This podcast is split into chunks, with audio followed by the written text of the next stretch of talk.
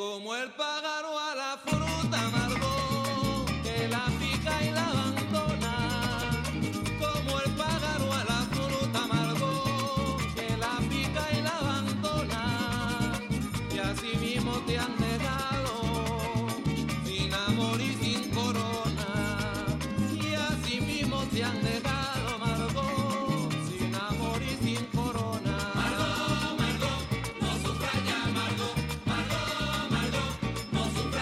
Los brujos de Chávez, la magia como prolongación de la política.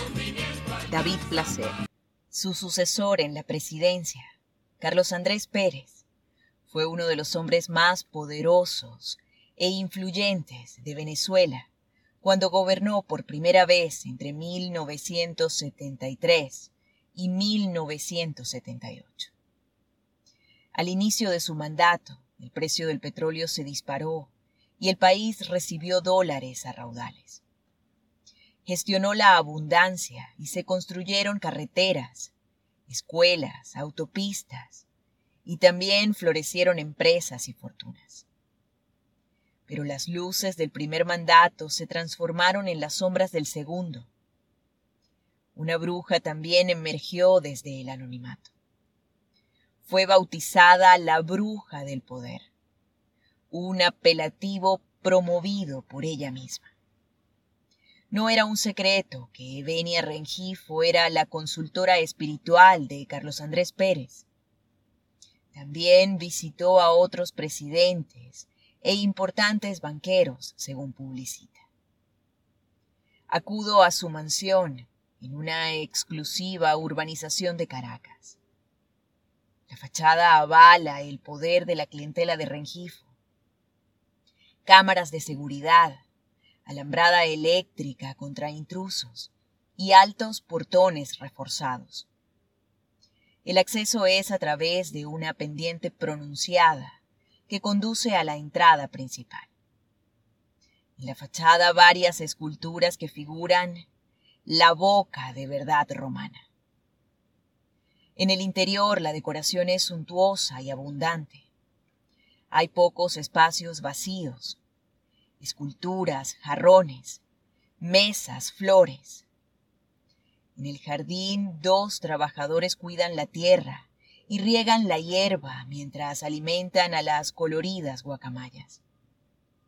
Y desde primera hora de la mañana, una enorme cascada artificial relaja a la bruja que se despierta en un reducto paradisíaco.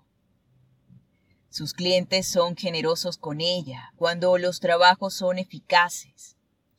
Y por el nivel de vida que lleva, la Rengifo debe haber acertado en más de una ocasión. Evenia sale elegante de la cama, duchada, maquillada. Los retoques cosméticos pueden despistar acerca de su verdadera edad. Reconoce que fue la bruja de Carlos Andrés Pérez, pero se niega a hablar. Es una mujer con carácter, temida por sus enemigos. Unos días después, el allanamiento de su casa confirma que no es una bruja cualquiera, que maneja información y mantiene relaciones privilegiadas. El organismo de inteligencia venezolano entró a su residencia se llevó documentación y también las cintas de las cámaras de videovigilancia. Evenia tuvo la premonición de la muerte de Chávez, pero no fue la única. Políticos, médicos, periodistas y medio país apostaban por el fallecimiento del presidente tras la reaparición de los últimos tumores y el agravamiento de su enfermedad. La policía política sospechaba que Evenia, como buena parte de los brujos del poder, también podía estar envuelta en conspiraciones.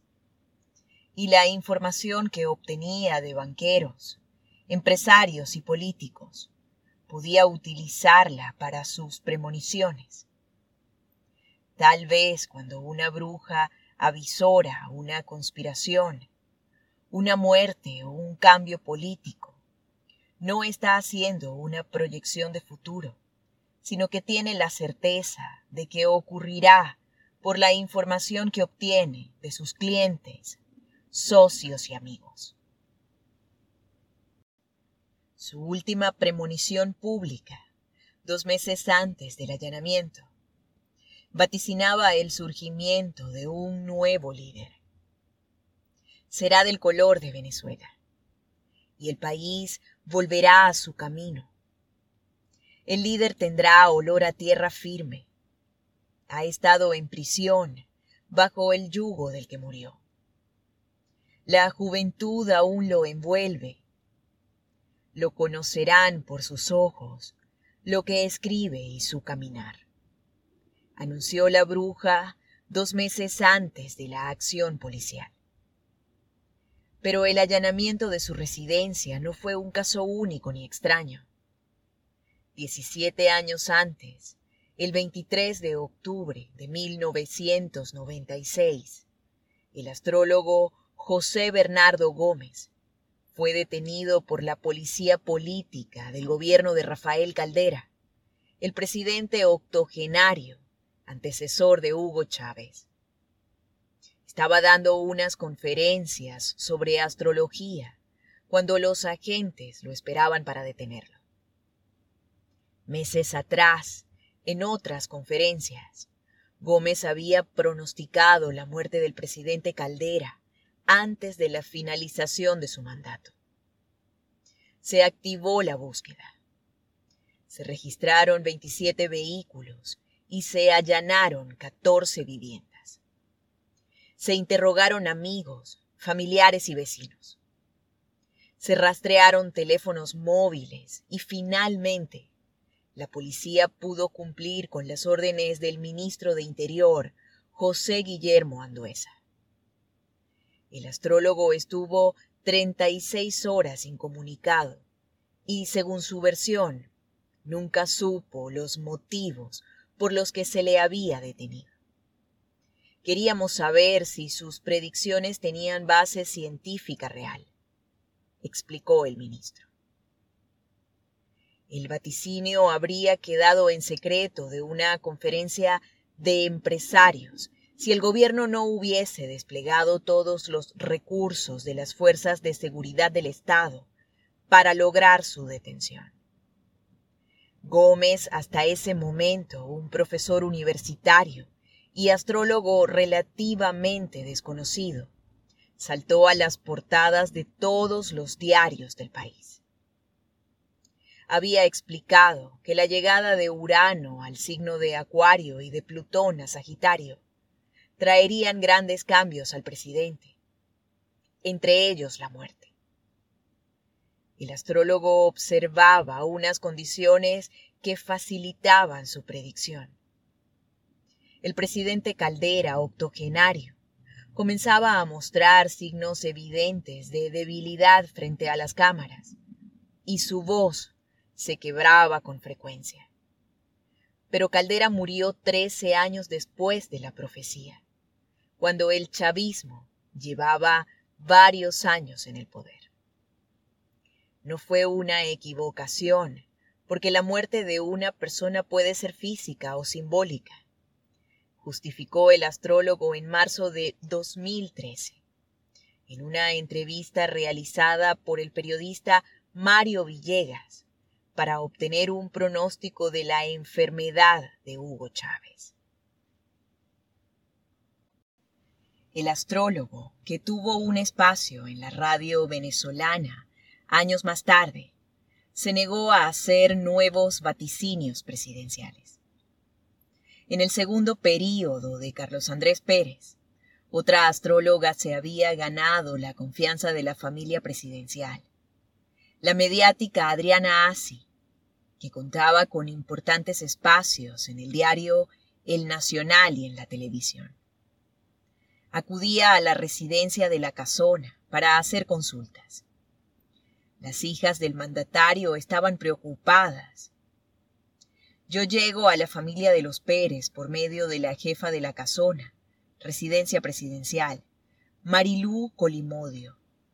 Ella me presenta a las hijas del presidente, Marta y Carolina, hice buena amistad con Carolina, que en aquel momento tenía una fundación que donaba sillas de ruedas. Ellas anotaban todo lo que le decía en las cartas.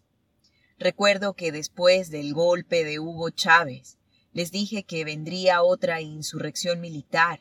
Fue la del 27 de noviembre de 1992, asegura así, que también acusó a los organismos de inteligencia de Estado de espiarla.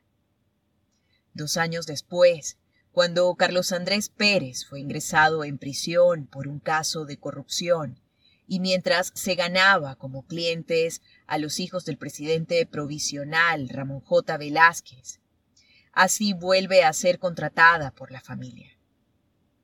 Marta y Carolina Pérez querían que la astróloga analizara un macabro hallazgo en la celda del expresidente Pérez había notado algo incómodo en la almohada y al abrirla descubrió que tenía unos muñecos, cuenta la astróloga.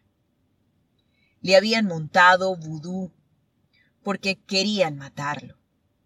Yo agarré esos muñecos y le desbaraté todo eso en un río. Después le dije a las hijas que su padre podía dormir tranquilo. Los brujos de Chávez, la magia como prolongación de la política. David Placer.